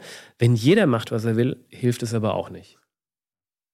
Und da so einen Mittelweg zu finden, da sind wir in Hessen aber, glaube ich, ziemlich gut. Ähm, gab neulich mal eine Auswertung ähm, eines äh, LED-Kollegen, der alle unsere Algorithmen in Hessen, alle Rettungsdienstbereiche in der Excel-Tabelle miteinander verglichen hat. Äh, das war sehr, sehr spannend, weil wir ja jeder hat seine eigenen in Hessen. Und dann haben wir festgestellt, unterm Strich sind die zu 98 Prozent dann doch identisch. Die sind zum Teil andere, ne, andere Farben, anderes Layout, äh, mal ein Milligrammchen äh, Aspirin hier mehr oder weniger, aber unterm Strich sind bei allen wichtigen, gerade in Tracer-Diagnosen, am Schluss sind es fast die gleichen Algorithmen hier in Hessen. Ja, so soll es ja eigentlich auch sein. Ne? Und wenn dann der eine sagt, ich brauche halt eben doch Pyritramid, ist es nicht tragisch, wenn er es hat. Wenn wir jetzt sagen, wir nehmen das für uns raus, ist das, glaube ich, auch kein Beinbruch, wenn man parallel Morphin hat. Also von daher, die Grundlage ist gleich. Und dieses hessische Modell finde ich eigentlich sehr, sehr angenehm, sehr erfolgreich, weil man die Eigenheiten so ein bisschen behalten kann, aber trotzdem einen ganz guten Standard hat. Jetzt hört uns ja bestimmt auch so der eine oder andere jobsuchende Notfallsanitäter und du hast da so einen guten äh, Werbespruch. ja, naja, wir, wir, wir, überlegen ja immer mal auch natürlich, äh, wie auch wir hier neue Leute akquirieren. Und äh, ich glaube, du meintest den Spruch mit den, äh, dein, dein ELD hat ein Problem mit Opiaten, äh, unsere nicht. Ja. Komm in meinen ja, so, so, so, ein bisschen gesunder Wettbewerb ist ja. natürlich da. Ähm, also wir werben zum Beispiel nicht bewusst und aggressiv in Nachbarlandkreisen äh, nach Personal Personal. Aber auch wir suchen natürlich qualifizierte Leute. Ne? Da ist sich dann auch irgendwo jeder selbst der Nächste. Also ich habe auch keine Notfallsanitäter und Sanitäterinnen jetzt abzugeben, so mhm. nach dem Motto, hier komm, äh, versucht es doch mal im Nachbarlandkreis, da ist es viel schöner als bei uns. Wir versuchen natürlich attraktiv zu sein, auch für Rettungsdienstfachpersonal. Ich glaube, das sind wir auch, weil auch wir brauchen Personal, um unsere Rettungsmittel zu besetzen, adäquat, klar. Aber es ist so, also man kann sich nicht bei meinem Kinzigkreis selbst bewerben als Notfallsanitäter, sondern man bewirbt sich bei einem Leistungserbringer, der dann hier tätig ist in meinem Grundsätzlich erstmal ja. Wir haben äh, hier aktuell vier Leistungserbringer, die als Hilfsorganisation bei uns tätig sind. Man kann aber auch sich ganz entspannt an den ELD wenden. Wir haben gerade eine Rettungsdienst-Personalkampagne hier ähm, in der Pipeline, die in den nächsten Wochen rauskommt. Vielleicht parallel zum Podcast sogar zufällig. Der kommt schneller ähm, wahrscheinlich, als einem lieb sein kann. Wo äh, tatsächlich das Angebot ist, wenn man Interesse hat, in einem doch ja, digitalen, dynamischen und wie ich finde, ziemlich coolen Rettungsdienstbereich in, in, sich mal einen Job zu suchen, aber man kommt eben gar nicht von hier und sagt, Mensch, äh, ich würde auch mal 200 Kilometer weit wegziehen, ich habe das gehört, finde das cool bei euch, dann kann man sich direkt hier über den Kontakt bei mir als LRD melden und kann einfach mal hören, was hier so läuft im Prinzip eine Typenberatung. Ne? Was ja. kommt für dich in Frage? Da wir natürlich ein großer, ein bunter Kreis sind, vier Hilfsorganisationen von äh, Stadtgebiet Hanau bis ländliche äh, Wache, wo ich zwei Einsätze am Tag habe, haben wir ziemlich alles. Wir haben fast jede Farbe an einer Hilfsorganisation, die man möchte. Ähm, wir haben eine Organisation, die auch äh, Personal für einen Hubschrauber im Umkreis stellt. Also da, da ist, ne, wir haben hier einen Rettungsdienst, der eine Rettungsdienstschule hat, eine große, wo man eher Richtung Pädagogik zum Beispiel und Studium gehen kann da kann man sich gerne auch an mich wenden und mit dieser Kampagne wollen wir das so ein bisschen ja, in Schwung bringen nochmal. No. Und ich man glaube, hat Fledermäuse, aber keine Falken. Genau. oh, oh, oh, ja. Und äh, ich meine, durch den hm. Podcast habt ihr jetzt ja auch schon ein bisschen wieder Werbung geschaffen. Also die, wenn die Bewerbung da jetzt nicht Also wenn ich hier, meine Großeltern wohnen ja hier, würde ich jetzt bei denen wohnen oder hier öfter sein, dann würde ich, denke ich, auch hier anfangen, weil das klingt alles so sehr vernünftig. Und ich muss auch sagen, die RTWs, ähm, ich war erstaunt, die sind sehr aufgeräumt haben extrem viel Platz. Ja. Also der Rucksack super sortiert und geordnet. Also äh, ich kann da nun unser Ding, äh, also alles, wo man bei uns irgendwas aufmacht, da quält einem erstmal irgendwas entgegen. Ich wollte gerade sagen, die Mitarbeiter nicht motzend, aber das machen sie meistens nie, wenn wir da sind. Das mal, oh, Kamera, ärztlicher Leiter, wir sagen mal lieber nichts. Hm. Aber es wirkte dann doch schon so ein bisschen noch, alle saßen da zusammen und quatschten und so weiter. Zufriedenheit Kriegst du ein bisschen was mit, wo die Leute immer so sagen, da meckern sie doch noch ein bisschen mehr rum? Sagen die irgendwie, ja, Oder der Wilhelm sie sehr spinnt, gut. der will uns hier ein äh, Opiat wegnehmen. Was fällt ihm eigentlich mal. ein? Sind da so, so Luxusdebatten, die hier geführt werden? Oder? Es kommt einem so vor, so ein bisschen. Also, also grundsätzlich finde ich ja, Zufriedenheit merkt man als erstes mal über die Abstimmung mit den Füßen. Ne? Und wenn mhm. also der Kollege hier in der ärztlichen Leitung und ich, wir besetzen zwei Tage in der Woche ganz regulär hier das NEF. Und wenn ich sehe, dass ich da äh, fast jede Woche mit Leuten arbeite, die schon vor 15 Jahren bei mir auf dem Fahrersitz gesetzt, gesessen haben, denke ich mir, so unzufrieden können die nicht sein. Ja, also da sind äh, tatsächlich im Moment auf dem NEF Notsans, da habe ich meine ersten Einsätze vor 20 Jahren mit denen schon gefahren. Wir sind eine eingespielte Truppe und ich denke mir, die wären nicht mehr hier, wenn sie nicht zufrieden wären.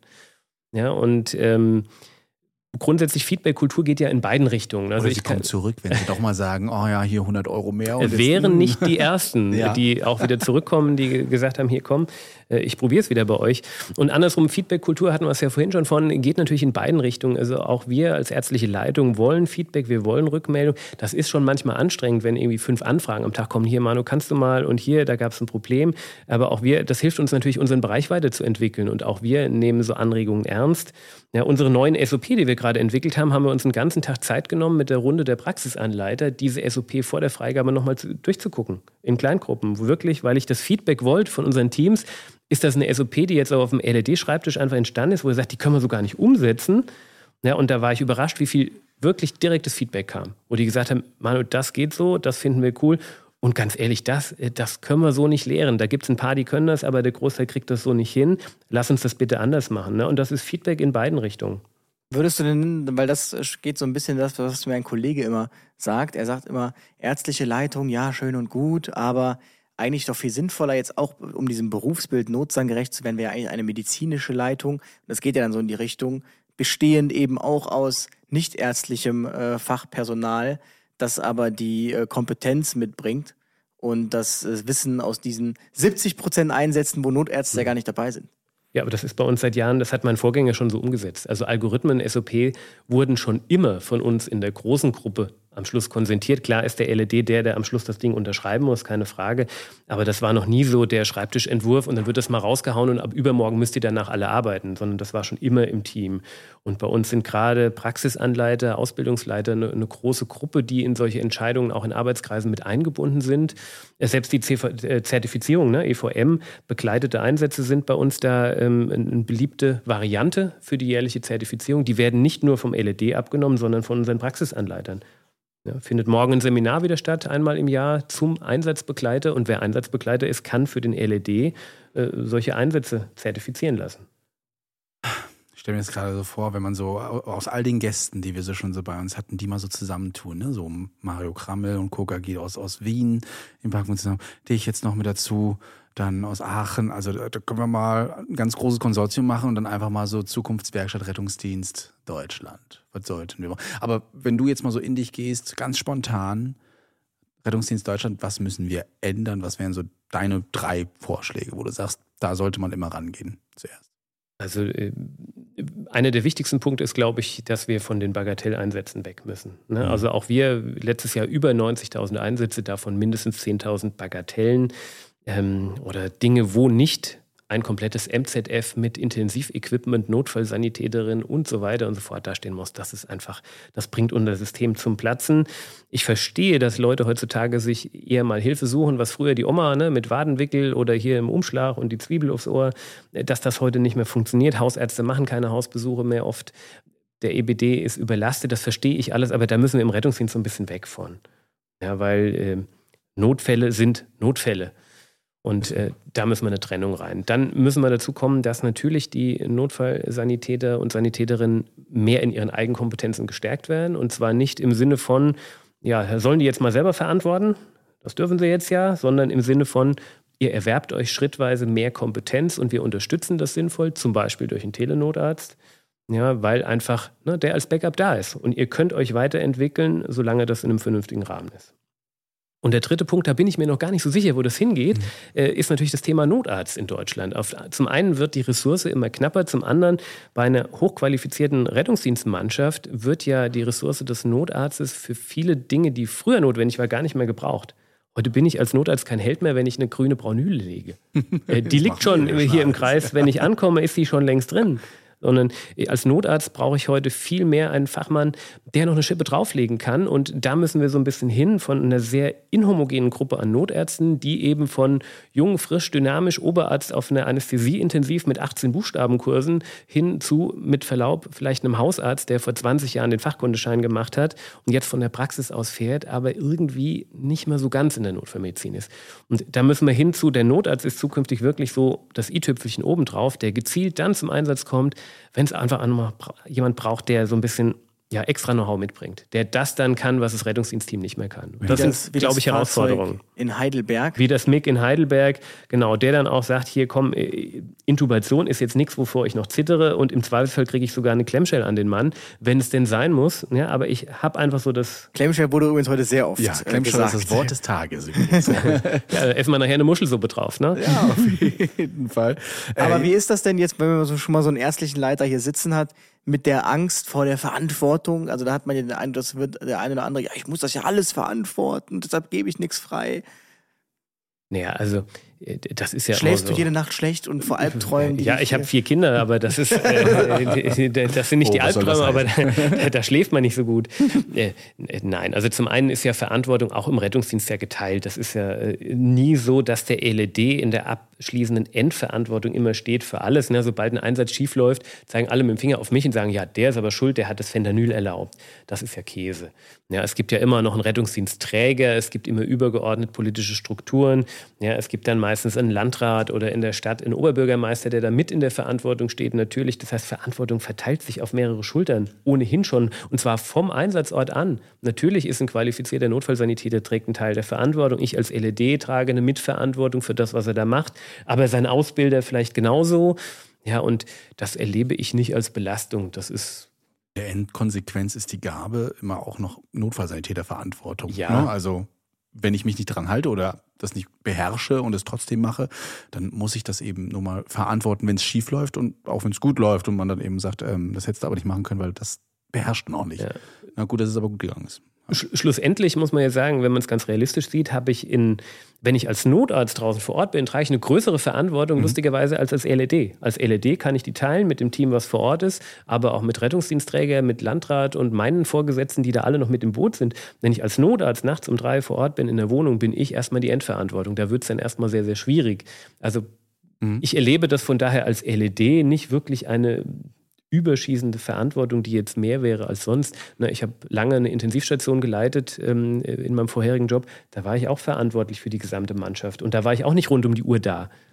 Okay. Zumal man ja auch sagen muss, also du arbeitest ja auch sehr evidenzbasiert.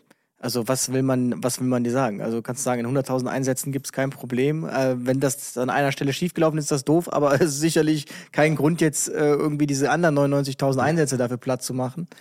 Ähm, Selbst mit Notarzt kann das ja auch mal schief gehen und da muss man einfach auch reagieren können. Das kann im Notfallsanitäter eben auch passieren, dass wenn eine Nebenwirkung auftritt, dann, dann eben re reagiert. Bei euch das Telenotarztsystem hat, da ruft man einfach mal fix noch jemanden dazu an und bis der richtige Notarzt vielleicht noch dazu kommt.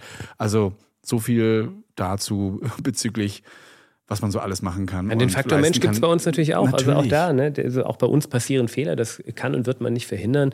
Und, und damit kann ich aber auch gut leben, ehrlich gesagt. Also wir können nachweisen, dass wir nach bestem Wissen und Gewissen Kollegen schulen, dass wir das Equipment haben, dass wir Abläufe haben, die gesichert sind. Wir begleiten das Ganze über Daten, über Analysen.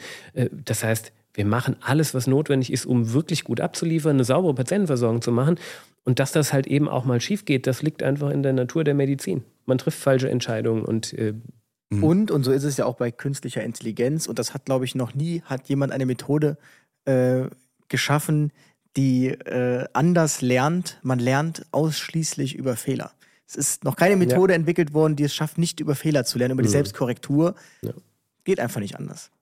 Und ich glaube, das alles zusammen schafft es dann eben, dass man genau sowas aufbauen kann und das genau so machen kann. Nicht nur das eine, die Freigaben, eben, da hängt eben ganz viel anderes noch mit dran. Nicht nur Digitalisierung, da hängt ebenfalls viel mit dran und so weiter. Und wenn man das so alles im Blick hat und ich bin der Meinung, so meine Einschätzung subjektiv, das hast du. Ne? Also, Ich glaube, einem geht es schon gut Chapeau, hier, wenn man in meinen wirklich. Kinzigkreis fährt. Das kann man, denke ich, auf Ist jeden so. Fall, äh, Ja. auf jeden Fall sagen. Und man muss ja auch sagen, jetzt auch mit sowas wie Notfallsonographie, dass man entwickelt sich ja auch ständig weiter. Also dann ist man ja, man ist ja hier ständig gefordert, dann auch als Notfallsanitäter, äh, sich wieder mit neuen Dingen auseinanderzusetzen und diese Verfahren zu erlernen. Und deshalb glaube ich auch schon, man ist auf jeden Fall eine etwas äh, rückständigem Großstadtrettungsdienst, Notfallsanitäter, dann gegebenenfalls sogar durchaus überlegen. man muss das halt auch mögen. Ne? Also äh, die die Vorstellung, dass man hier arbeiten kann und macht einfach 20 Jahre das Gleiche, ist hier in diesem Kreis falsch. Ja, aber das, das, Aber das macht ja die Spannung aus. Ne? Genau, das für die Leute, die dieses Berufsbild wirklich gerne machen, ist das ja genau das, was es ausmacht. In äh, fünf Jahren gibt es dann BGA, MRT-Mobil schon im RTW. und Ich habe noch. Ideen, ja. wir, wir arbeiten. Fahrzeug ist in der Beschaffung. Auf jeden Fall. Also vielen Dank schon mal für die Einblicke. Wir gucken uns da jetzt noch ein, zwei Sachen an, die wir jetzt aber nicht hier überall verraten werden. Da müsst ihr dann äh, vielleicht auch mal selbst hier so vielleicht ein bisschen reingucken, anklopfen bei dir. Wir leiten sehr gerne alle Anfragen weiter, ja. Und äh, vielleicht habt ihr auch Bock, ihn mal zu euch einzuladen, dass er euch mal erzählt, wie äh, der Hase so läuft oder laufen könnte. Da bist du ja natürlich mal offen für auch, ja. Ja, klar. Also beratende Tätigkeiten auszuführen. Da freuen wir uns drauf und ihr könnt uns natürlich auch schreiben. Ich habe übrigens gesehen, auf Spotify kann man mittlerweile äh, QAs machen. Das heißt, das haben wir jetzt mal aktiviert bei unserem Podcast. Ihr könnt also auch da mal Fragen noch mit reinstellen. Am besten ist aber natürlich eine E-Mail zu schreiben, wenn es doch etwas komplexer wird, weil die können wir nämlich sofort eins zu eins weiterleiten. Immer sehr gerne auf info.retterview.de. Yes. Yes. Ach so, ich sollte mich auch noch Du verabschieden. darfst auch, ja, ja. dann danke, dass das so komplikations- und gravitationsfrei funktioniert hat. Und ähm, hat uns sehr gefreut, dass wir hier sein durften. Also wir sind auch schon sehr beeindruckt, als Datenliebhaber ja sowieso. Und äh, sehr schön, das so zu sehen. Und die, die wir gesehen haben, die waren ja auch alle, sahen die sehr glücklich aus. Wenn auch gezeichnet von den Einsätzen. Aber sonst ähm, denke ich schon, dass es hier alles echt auf einem sehr guten Weg ist. Schön, das so zu sehen. Und so weit muss man ja gar nicht fahren von Köln aus, um dann mal in so einen tollen Rettungsdienstbereich zu kommen. Ähm, ja, danke dir. Gerne, es hat einen riesen Spaß gemacht. Schön, dass ihr da wart. Und eine, äh, eine Person oder mehrere Personen können wir auch noch grüßen, nämlich ans Innenministerium. Die hören uns nämlich auch. Innenministerium äh, Oder ist, Ministerium. ist, äh, Welches uns ist äh, für ähm, so. äh, Soziales Ah, ist okay. bei uns Das ist Innenministerium Soziales. ja, ist bei uns Ministerium etwas geteilt. Das HMSI ist bei Ja. uns zuständig und äh, ich habe gehört, dass man auch da euren Podcast verfolgt. Na dann schöne Grüße gehen auf jeden Fall raus. Nach Vielen Dank, dass Wiesbaden. wir da sein durften. Das haben die ganz toll gemacht. Wir sind sehr beeindruckt und werden jeden jetzt nach Hessen schicken. Ja, ja auf jeden Prima. Fall. Also vielen Dank, dass du dabei warst und ja. Ciao, einen langen Atem mit Viel der Erfolg. aufkommenden Berufsfeuerwehr und bis dann. Tschüss und bis dahin. Ciao. Retterview. Gedanken, Wissen und Spaß aus dem Pflasterlaster. Mit fünf Sprechwunsch und Sammy Splint.